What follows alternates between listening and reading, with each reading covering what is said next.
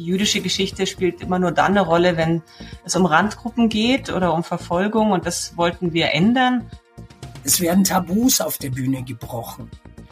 Bewusst, um diesen Moment auch aufleben zu lassen, wie die rechte Szene tatsächlich funktioniert. Die Reaktion geht von, von den Schauspielern, es war sehr schwer, das nachzuspielen, bis hin, dass die jungen Menschen, die dann sich das anschauen, Gesprächsbedarf haben.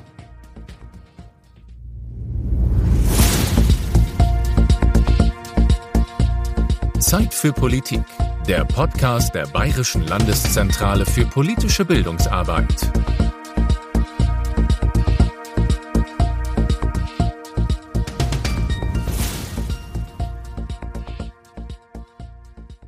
Wie sollen wir in der Schule über Antisemitismus und Extremismus sprechen? Das ist vielleicht eine Frage, die sich viele Lehrkräfte in diesen Tagen stellen.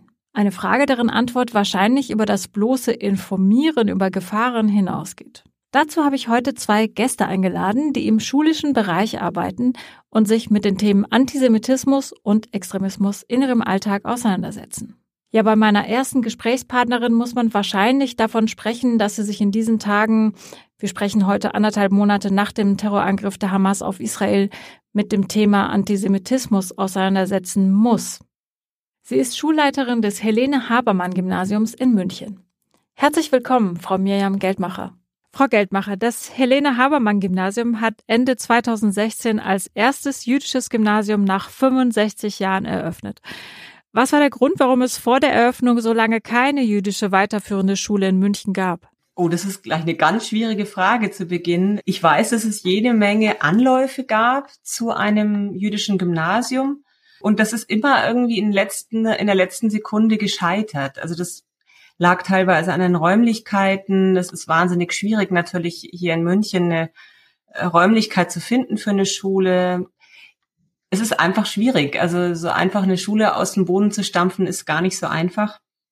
Also ich weiß, es gab diese Anläufe, aber woran es dann immer im Einzelnen gescheitert ist, weiß ich gar nicht. Aber Sie waren ja von Anfang an mit dabei und haben das auch mit angestoßen oder wie lief das damals? Ja, ich, ich war ähm, Teil des Elternbeirats in der Grundschule.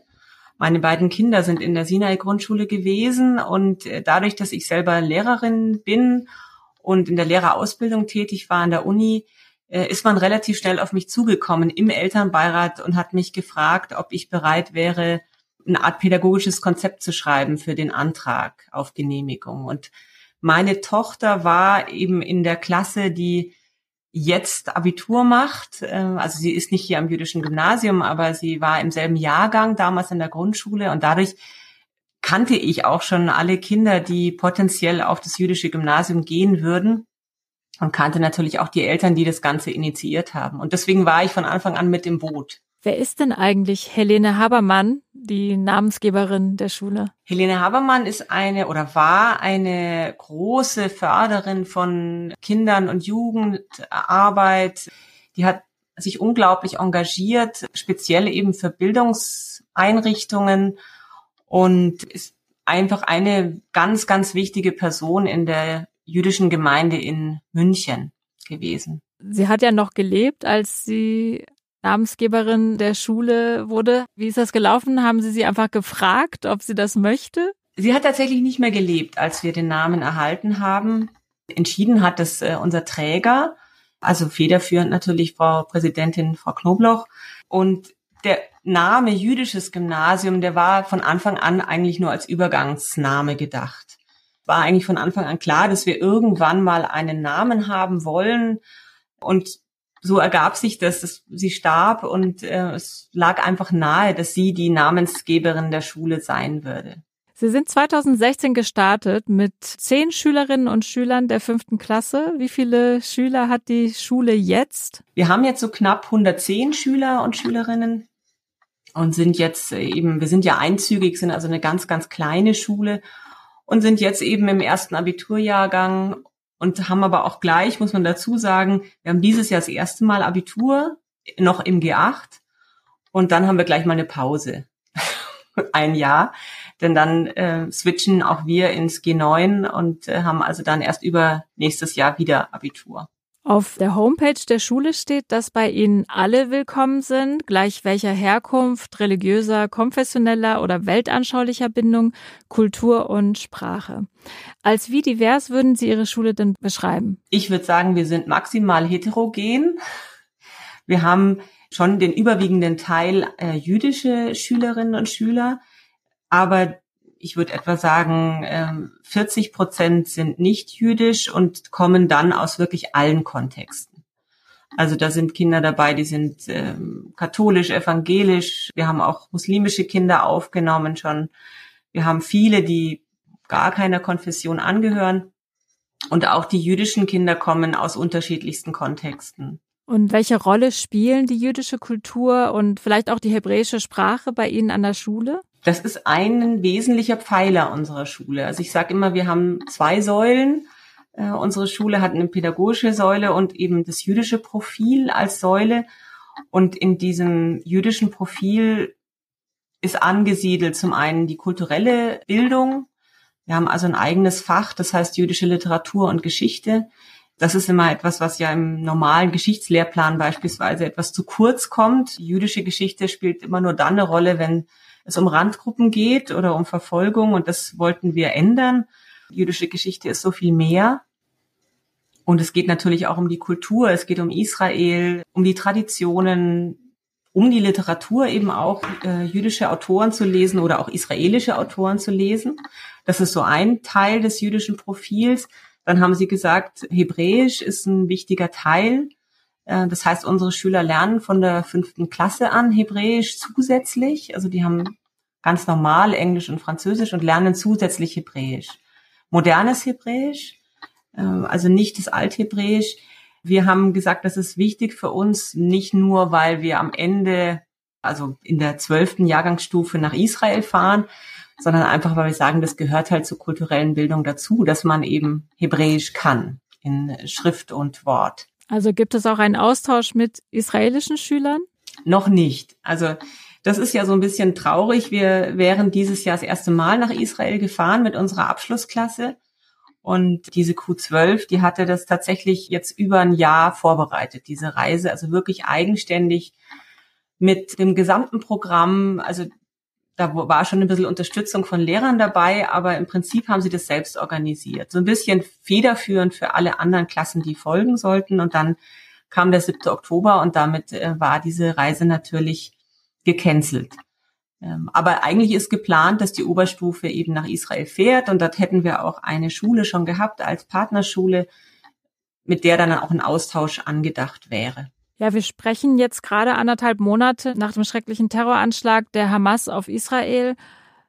Hat Antisemitismus bis dahin an Ihrer Schule eine Rolle gespielt? Jein.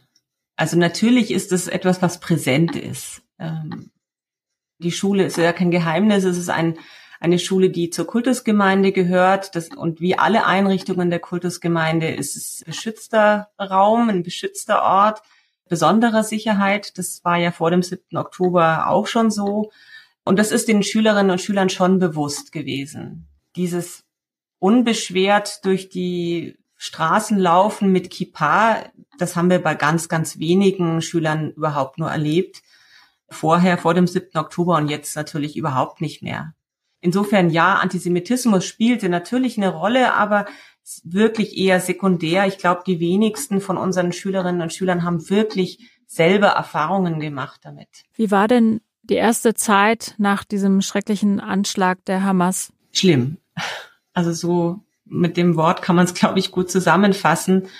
Wir, wir haben den ersten, also den Montag nach dem 7. Oktober unser Krisenteam zusammengerufen und haben überlegt, wie wir reagieren, was wir machen müssen. Wir wussten zu dem Zeitpunkt einfach gar nicht, wie unsere Schüler darauf reagieren, haben dann gemerkt, unsere Schüler sind sehr gut informiert. Das ist schon mal der erste Schritt. Also die musste man jetzt nicht erst abholen. Die wussten natürlich schon genauestens Bescheid, hatten teilweise schon viele, viele, viele verstörende Videos gesehen nach diesem Wochenende.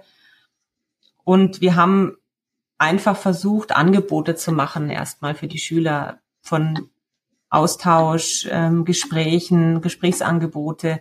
Die Schulpsychologin war involviert und haben dann gemerkt, also auch in, mit Rücksprache mit dem Krisenteam, also mit einem externen Krisenteam, dass es wichtig ist, dass unsere Schüler Alltag leben hier, also dass dieser Raum einfach geschützt bleibt. Jetzt doppelt geschützt, sage ich jetzt also auch wirklich im doppelten Sinne. Das heißt, zum einen natürlich wirklich von der Sicherheit, also das ist klar, die äußere Sicherheit, aber auch die innere Sicherheit, dass sie hier die Schule erleben als ihren sicheren Ort, wo ihnen nichts passiert und wo einfach Schule geschieht. Und das war, glaube ich, gut, das so zu gestalten.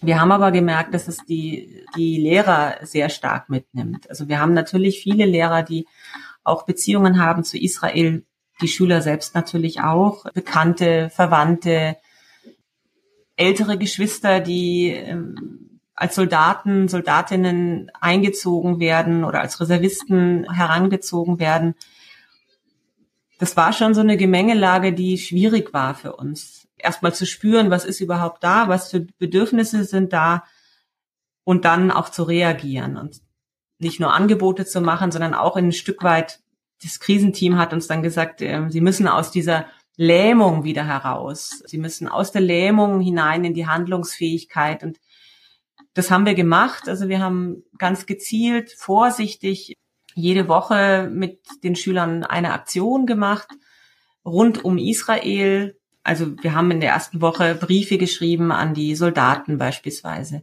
Wer wollte natürlich immer freiwillig.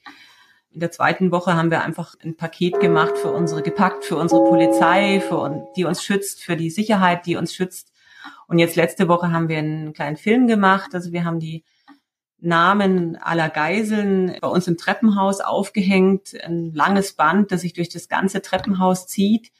Und das Ergebnis war, dass die Schüler da stehen geblieben sind und geguckt haben und nachgefragt haben, ins Gespräch kamen und aus den Schnipseln, die da, an den Gesprächsschnipseln, die da entstanden, die habe ich gesammelt und wir haben daraus einen Text geschrieben und haben das dann hinter ein Video gelegt. Und das ist so was, was wir versuchen, einfach die Schüler in Aktion zu bringen, damit sie das Gefühl haben, nicht völlig machtlos zu sein. So, das ist die eine Seite, was Israel angeht. Und ich glaube, was viel, viel schlimmer ist, muss man wirklich sagen, ist das Gefühl der Verunsicherung hier in Deutschland. Das spürt man bei den Eltern ganz besonders, ähm, dieses nicht mehr sicher sein. Das ist ja eher so ein diffuses Gefühl. Es ist nicht so, dass man, dass wir jetzt irgendwie erlebt hätten, dass Schülerinnen und Schüler von uns antisemitisch äh, angegriffen worden wären. Gar nichts. Es ist einfach ein Gefühl, dieses nicht zu wissen, bin ich hier eigentlich noch sicher und bin ich hier eigentlich willkommen und darf ich jetzt äh, gar nicht mehr sagen, dass ich jüdisch bin. Wie viel Solidarität hat denn die Schule erfahren, auch von außen vielleicht? Viel.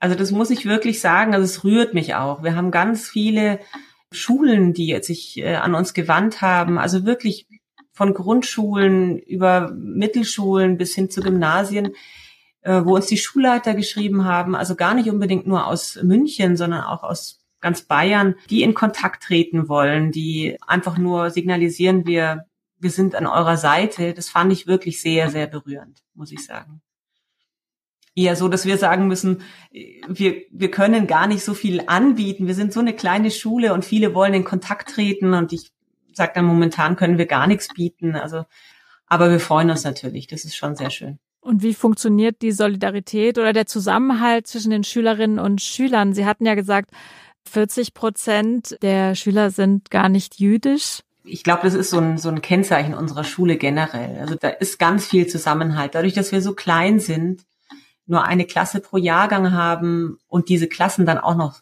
klein sind, ist da ganz viel Kontakt und Austausch über die Klassengrenzen hinweg. Also das erlebe ich wirklich als unglaublich schön.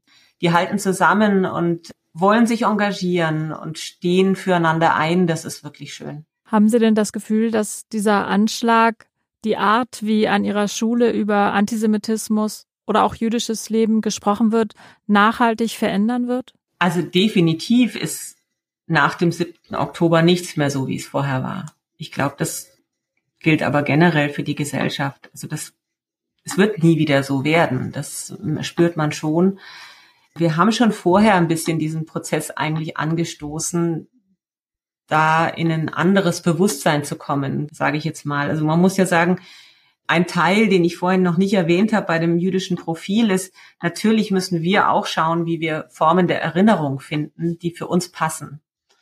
Also die Shoah und all das, was damit zusammenhängt, spielt bei uns natürlich auch eine Rolle, soll es auch. Und gleichzeitig merken wir, wir brauchen andere Formen, andere Formen als öffentliche Schulen. Und der Wunsch der Schüler ist groß, dass wir nicht so sehr immer den Schwerpunkt auf die Opfer legen. Natürlich sind die, die haben bei uns einen ganz festen Platz, aber sie wollen eigentlich gerne auch darüber sprechen, ich sage jetzt mal über die jüdischen Helden. Sie wollen über den Widerstand sprechen. Sie wollen das, was positiv ist am, am Judentum, an dem Erleben, das wollen sie thematisieren und nicht immer nur festgelegt werden auf die Opferrolle. Und das ist, glaube ich, was, was wir jetzt aus diesem noch verstärkt nach dem 7. Oktober uns anschauen wollen. Wie können wir das unterstützen? Kann denn Ihre Schule dann auch vielleicht gute Gesprächspartnerin sein für andere Schulen, die jetzt nach Konzepten suchen, nach Ideen suchen, wie sie das Thema bei sich in der Schule behandeln, wo vielleicht nicht viel jüdisches Leben stattfindet? Prinzipiell ja. Also das, ich bin da ganz vorsichtig, weil wir kriegen relativ viele Anfragen dazu. Ich antworte eigentlich immer, immer auf die gleiche Art und Weise. Also wir bekommen bevorzugt im zweiten Halbjahr anfragen, dann weiß ich schon immer, jetzt ist in der neunten Klasse der Holocaust dran in Geschichte und dann bekommen wir Anfragen. Und da sage ich eigentlich meistens nein. Also was wir nicht sind und sein wollen, ist, ich sage es jetzt böse, das ist tatsächlich das, was von, von Schülern kam, also nicht mein Ausdruck, äh, wir sind doch kein Zoo hat meine Schülerin gesagt. Also sie wollen nicht, dass andere Schüler kommen und sie betrachten, als wären sie irgendwie was Besonderes. Sie sind einfach ganz normale Jugendliche. Wenn Anfragen kommen, die sagen, wir würden gern was zusammen machen und wir haben da das Projekt X im Blick, hättet ihr Lust dazu, dann bin ich eher bereit und sage, okay, das wollen wir, weil wir Jugendliche haben, die ganz normal sind und die wollen ganz normal behandelt werden und über das Miteinander im Tun von irgendwelchen Projekten, die vielleicht gar nichts mit dem Judentum zu tun haben, entsteht Verständigung, glaube ich. Und das Feststellen, dass das eben ganz normale Jugendliche sind. Was würden Sie denn Lehrkräften empfehlen, die das Thema im Unterricht behandeln wollen? Haben Sie da einen Tipp vielleicht? Ganz schwierig. Das ist sozusagen die, die große Weisheit. Ich, ich habe keinen großen Tipp. Also das Einzige, was ich mir wünsche im Moment gerade, ist eine Klarheit. Also eine ganz klare Positionierung der Lehrkräfte, nicht abzutauchen, nicht weg, äh, sich wegzuducken, weil man Angst hat vor den Reaktionen. Ich weiß, dass wir total privilegiert sind. Die Schülerinnen und Schüler, die bei uns sind, da weiß ich, dass die zu 100 Prozent auf der Seite Israels stehen oder auf der Seite natürlich der Juden und Jüdinnen stehen wir haben definitiv kein Antisemitismusproblem hier an der Schule. Und ich weiß, wie es ist an anderen Schulen. Ich komme ja selber aus dem Regelschulsystem und ich weiß, wie schwierig das ist, wenn ich eine Klasse habe, die so heterogen ist und natürlich viele muslimische Schülerinnen und Schüler da sind, die ja keineswegs alle Antisemiten sind, die aber einfach aus einer ganz anderen Sozialisation vielleicht kommen, also wo die Angst groß ist der Lehrkräfte, das zu thematisieren. Und da wünsche ich mir Haltung, sie klar zu positionieren. Und wir haben nicht umsonst eine Staatsräson. Darauf kann man sich notfalls als Lehrkraft auch zurückziehen und sagen, so ist es hier. Das wünsche ich mir. Vielen Dank für dieses Interview, Frau Geldmacher. Sehr gerne. Wie können wir Rechtsextremismus an der Schule entgegenwirken? Mit meinem zweiten Gast möchte ich heute über ein Projekt sprechen, das sich dem Thema Rechtsextremismus aus der theaterpädagogischen Perspektive nähert. Mein Gast geht seit vielen Jahren mit einem Projekt an deutsche Schulen, das Schülerinnen und Schüler für Extremismus sensibilisiert und im Rahmen der Präventionsarbeit eingesetzt werden kann. Wie das Ganze funktioniert und was dahinter steckt, erzählt uns unser Gast am besten selbst. Er ist freischaffender Theaterpädagoge aus Nürnberg. Herzlich willkommen, Jean-François Drojac. Herr Drojac, das Projekt, das ich gerade eben schon angesprochen habe, heißt 8.8. Worauf spielt denn der Titel an? Der achte Buchstabe im Alphabet ist das H Und wenn man zweimal H hintereinander sagt, dann versteht man, glaube ich, von selbst, was das bedeutet. Es ist ein Code aus der rechten Szene, war und ist immer noch ein Code. Das Theaterstück heißt aber nicht 88 als Nummer, sondern ausgeschrieben 88 im Sinne von Achtung, Achtung. Und wie ist das Drehbuch zu diesem Stück entstanden? Studierende der Georg Simon Ohm Hochschule haben vor 15 Jahren diese Recherche mit mir gemacht zu diesem Theaterstück. Sie haben Menschen aus Mittel- und Oberfranken befragt, ob es sowas gibt wie eine subversive Jugendarbeit Rechtsextremer. Eine normale Jugendarbeit, eine demokratische Jugendarbeit bedeutet, ich biete Jugendlichen an, Fußball, mache einen Vertrag mit ihnen und die wissen, am Ende kommt auch Fußball raus. Subversiv, unterschwellig bedeutet, dass ich Freizeitangebote anbiete, aber nicht das Motiv erst offenlege, warum ich mit dir Fußball spiele. Und erst wenn du als junger Mensch Vertrauen zu mir gewonnen hast, beginne ich dir zu erzählen, warum ich gerne mit dir Fußball spiele.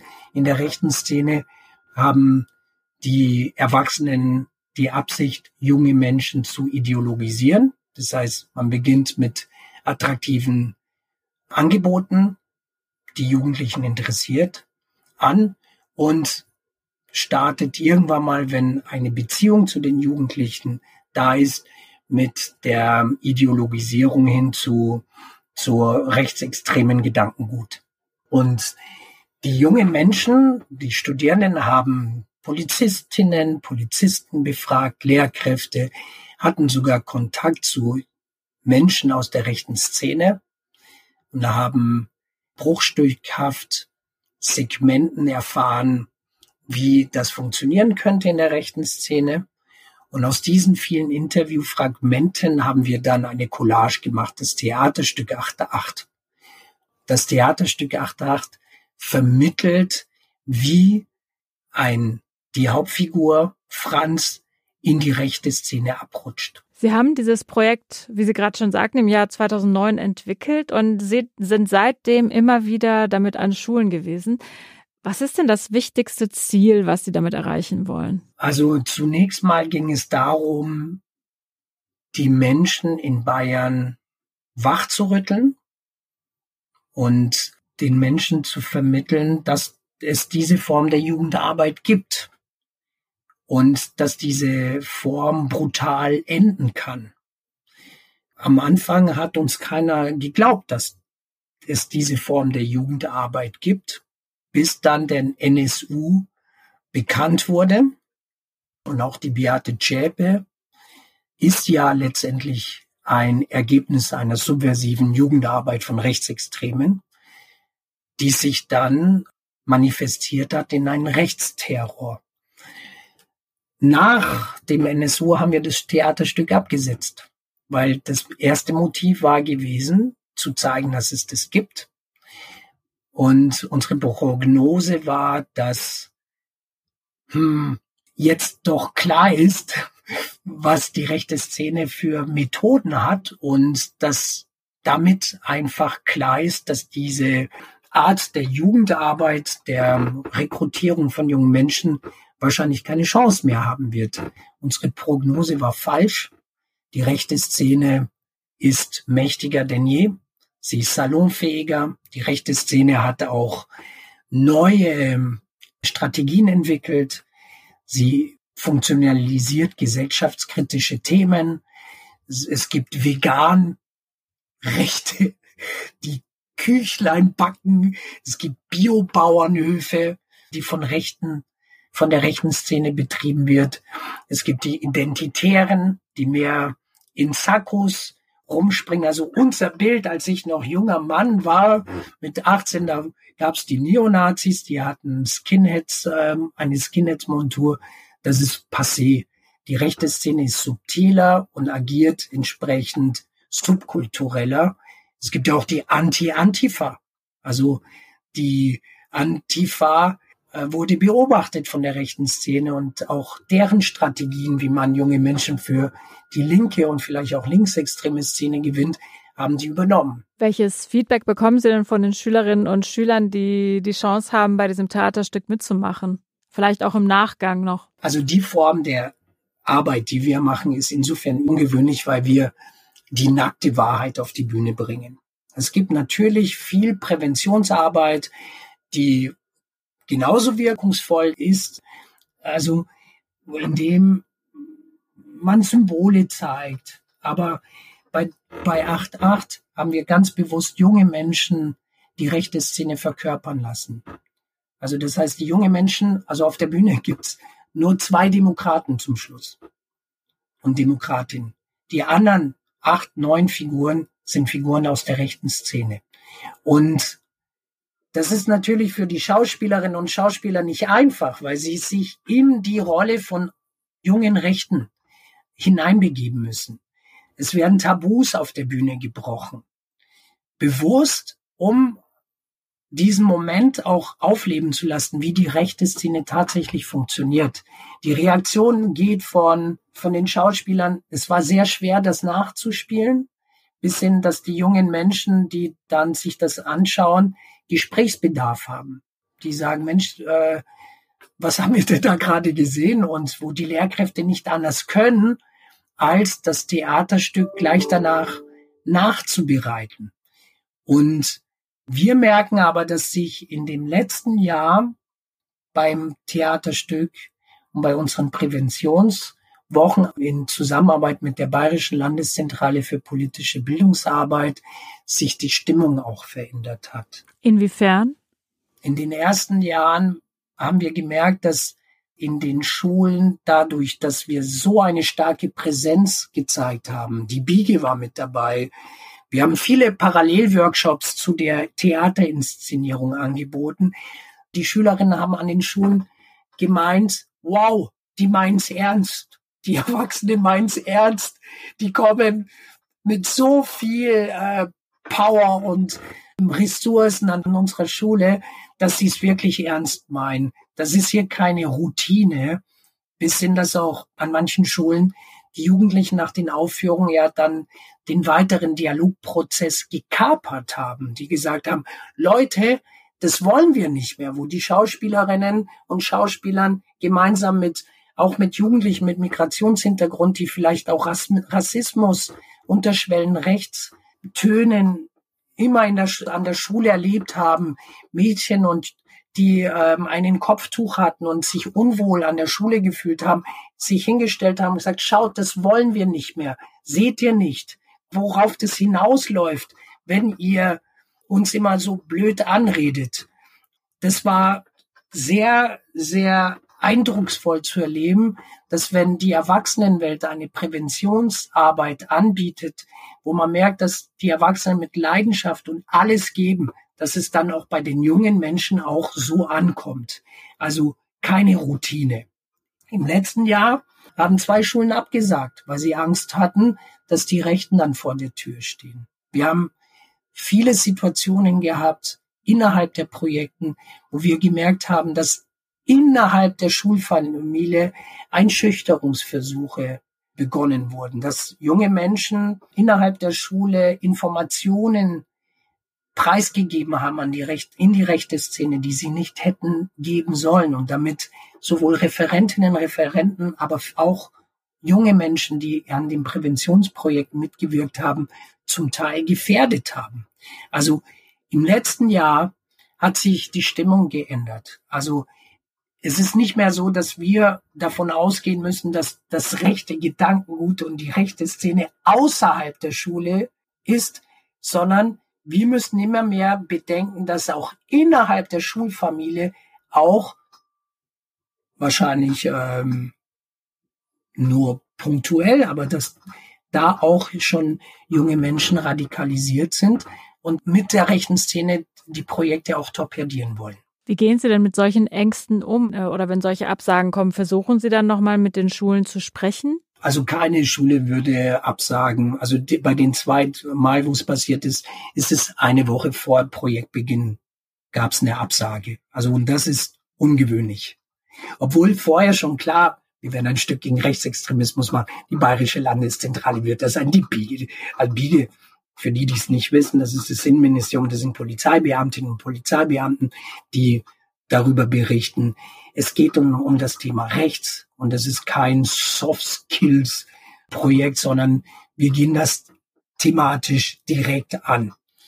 Und um so ein Projekt zu machen, brauchen wir ein Jahr Zeit.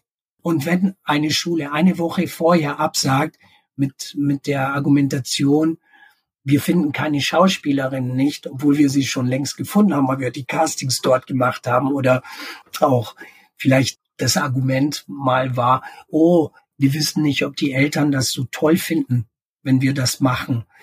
Dann wissen wir, das sind alles Argumente, die nur vordergründlich oder vorgeschoben sind, um die eigentlichen Ängste und Befürchtungen nicht offen auszusprechen. Deswegen ist es wichtig, nochmal den Kontakt zu den Schulen aufzunehmen, zu fragen, was ist denn das eigentlich? Um was geht es euch eigentlich? Ohne zu forcieren und mit dem Wissen, das Projekt wird sowieso nicht stattfinden können, weil wenn die Schule so blockt, dann macht es keinen Sinn. Da müssen wir einfach absagen. Aber gut ist es trotzdem zu wissen, was denn die wirklich Motive sind. Und die Motive waren klar.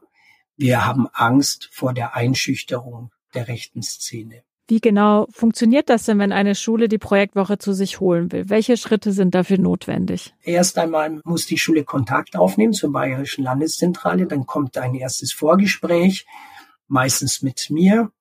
Dann werden wir die genauen erklären, was wir da in der Woche vorhaben.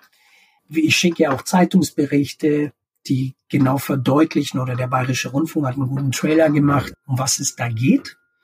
Und danach sagen wir der Schule, was auf sie zukommt. Und es ist nämlich die Planung, wie wenn man vier, fünf Klassen ins Schullandheim schickt. Also das läuft nicht nur ein bisschen nebenbei.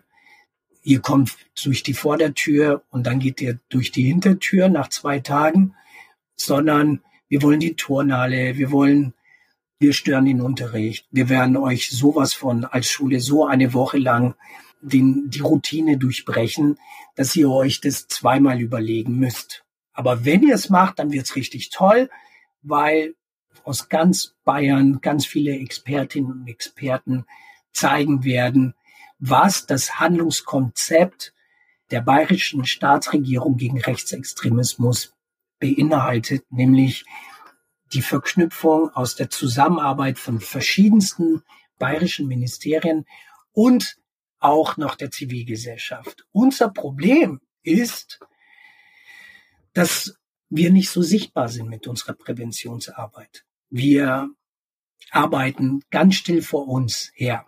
Also die Biege hat viele Beamtinnen und Beamten, die jeden Tag irgendwo in Bayern in Klassen sind.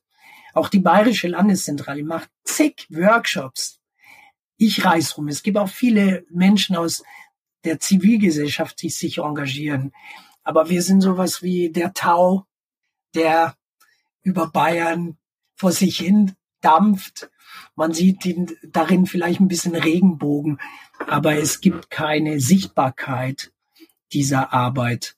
Und deswegen ist es gut, dass es jetzt dieses Handlungskonzept gibt der bayerischen Staatsregierung gegen Rechtsextremismus, weil damit deutlich wird, wie viel in Bayern gegen rechts gemacht wird. Und wir müssen auch uns in Zukunft alle miteinander überlegen, wie wir diese Arbeit vielleicht auch bündeln, damit es deutlicher wird, auch für die Kinder und Jugendlichen, dass sie sehen, den Erwachsenen ist es verdammt ernst. Und dass vielleicht auch die rechte Szene versteht, es ist uns verdammt ernst, was wir da machen. Das ist keine Routinearbeit und Demokratie endet nicht um 17 Uhr bei Feierabend, sondern wir wollen viel mehr, wir wollen uns engagieren. Ich persönlich mache diese Arbeit sehr gern, weil ich möchte, dass meine Kinder noch in 20 Jahren in einem demokratischen Staat weiterleben. Meine Kinder haben drei Pässe. Ja, die sind Deutsch, Brasilianisch und Belgisch. Und das ist cool. Die sind 300 Prozent. Und ich möchte, dass diese Kinder und viele andere Kinder, die auch Migrationshintergrund haben, Menschen, die Jüdinnen sind und Juden, dass sie hier in dieser Gesellschaft weiterhin frei leben können. Und das müssen wir deutlich machen. Und da reicht es nicht Routine. sondern wir müssen eine Arbeit liefern, dass es jeder versteht, dass es mehr ist als nur ein bisschen Unterricht im Lehrplan, sondern dass es ganzheitlich uns fordert, dass wir, wie gesagt, demokratische Arbeit kennt kein Feierabend.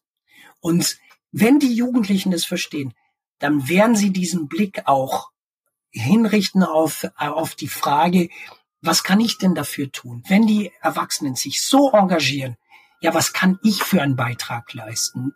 dafür, dass äh, Bayern demokratisch bleibt. Ja, vielen Dank. Ich hoffe, dass wir damit jetzt einen Schritt weitergegangen sind, um Ihre Arbeit, unsere Arbeit vielleicht auch sichtbarer zu machen. Und ich bedanke mich für dieses Interview. Gerne geschehen. Und falls Sie, liebe Zuhörer und Zuhörerinnen, das Thema Antisemitismus gerne im Unterricht einsetzen möchten, finden Sie in den Shownotes Links zu verschiedenen Unterrichtseinheiten und Materialien der Landeszentrale. Wir bedanken uns, dass Sie heute zugehört haben. Wenn Sie mögen, abonnieren Sie unseren monatlichen Newsletter, um über neue Angebote der Bayerischen Landeszentrale auf dem Laufenden zu bleiben. Wir sind bald wieder für Sie da mit einer neuen Folge von Zeit für Politik.